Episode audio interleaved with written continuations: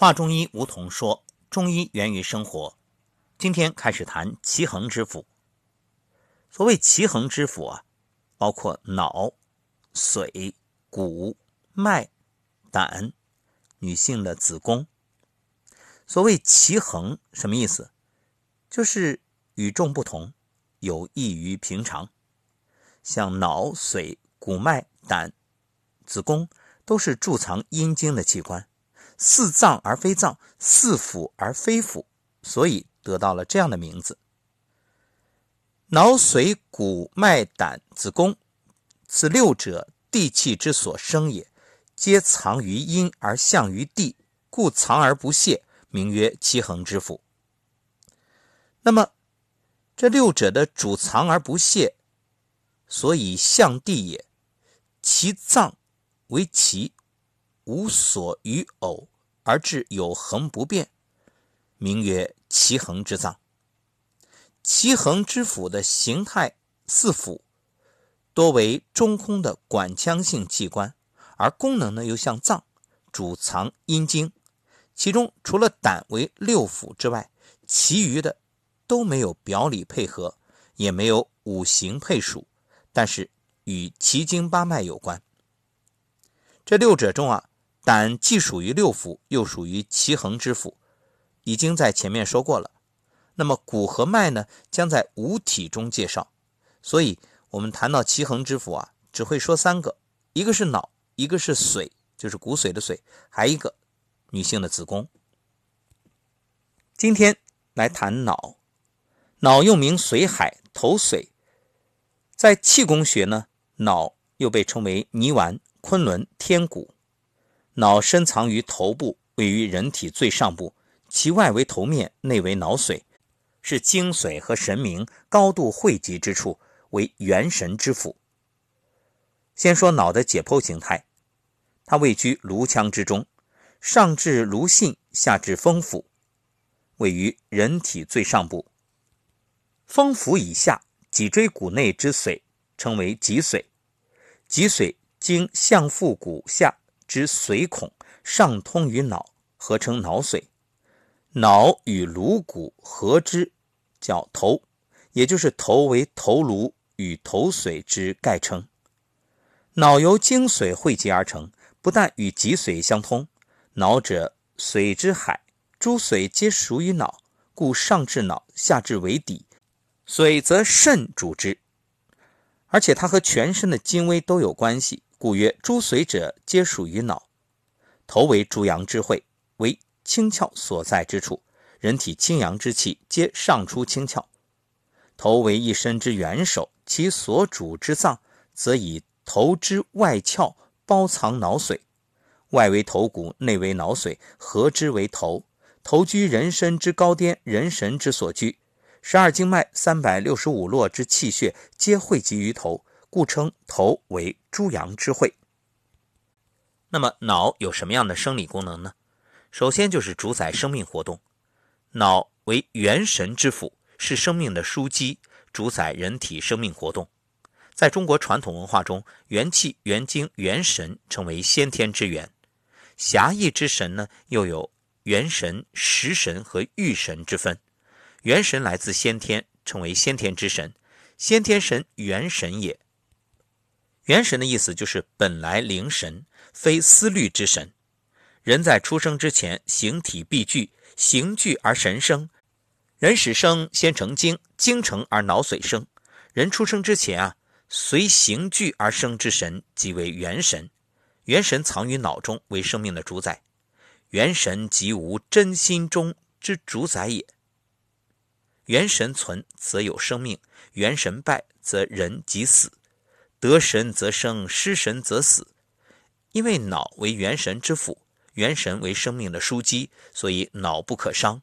若针刺时，刺头中脑户，人脑立死；针人脑则真气泄，故立死。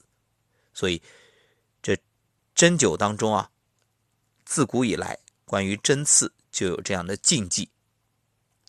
另外呢，脑还主精神意识。人的精神活动，包括思维意识和情志活动，都是客观外界事物反映于脑的结果。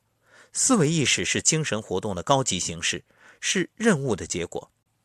中医学一方面强调“所以任务者谓之心”，心是思维的主要器官；那另一方面也认识到灵性记忆不在心而在脑，脑为元神府、精髓之海，是记忆所凭也。这种思维意识活动是在元神功能基础上后天获得的思虑实践活动，属食神范畴。食神又称思虑之神，是后天之神，故曰脑中为元神，心中为食神。元神者藏于脑，无思无虑，自然虚灵也；食神者发于心，有思有虑，灵而不虚也。情志活动呢，是人对外界刺激的一种反应形式，也是一种精神活动。与人的情感、情绪、欲望等心身需求有关，属欲神范畴。总之啊，脑具有精神意识思维功能，为精神意识思维活动的枢纽，为一身之宗，百神之会。脑主精神意识的功能正常，则精神饱满，意识清楚，思维灵敏，记忆力强，语言清晰，情志正常；否则就会出现神明功能异常。另外，脑呢还主感觉运动。眼耳口鼻舌为五脏外窍，皆位于头面，与脑相通。人的视听言动，皆与脑有密切关系。五官居于身上，为知觉之具；耳、目、口、鼻聚于手，最显最高，便于接物。耳、目、口、鼻之所导入，最近于脑，必以脑先受其象而觉之，而记之而存之。两耳通脑，所听之声归脑。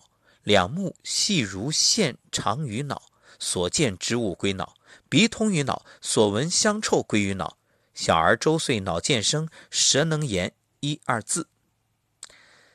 脑为元神之府，散动觉之气于筋而达百节，为周身连接之要领，而令之运动。脑统领肢体，与肢体运动紧密相关。脑散动觉之气，觉用在筋。地脑距深远，不及引筋以达四肢，复得颈节履髓连脑为一，因变即焉。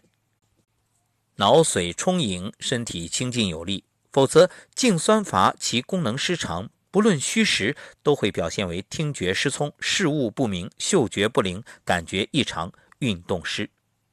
总之啊，脑实则神全。脑者人身之大主，又曰元神之府，脑气筋。入五官脏腑，以思视听言动。人身能知觉运动，即能记忆古今，应对万物者，无非脑之全也。所以你看，脑瘫的孩子，他各种感统失调，就是感觉啊，这些动作呀，都不受控制。所以有这种小儿脑瘫的康复，就是通过一些按摩啊，或者是训练啊，帮助孩子能够恢复脑功能。当然，这个很难，因为我曾经在慈善机构工作，包括我最早在做老师的时候，学校里面啊，也专门有一个班级，就是培智，就是智障的孩子，那其中也有脑瘫的孩子。后来这个升级为培智学校，所以见到了太多太多这样的家庭的痛苦。不光是这些脑瘫的孩子，还有就是老年痴呆症的患者。这样的家庭也知道，你看这两头一老一小，都是因为脑受损而导致自身的生活质量下降，乃至给整个家庭带来难以言喻的痛苦。因此，如何能够保护好我们的脑，这应该是每个人都格外重视的。那么，脑和五脏又有什么关系呢？下一期我们接着讲。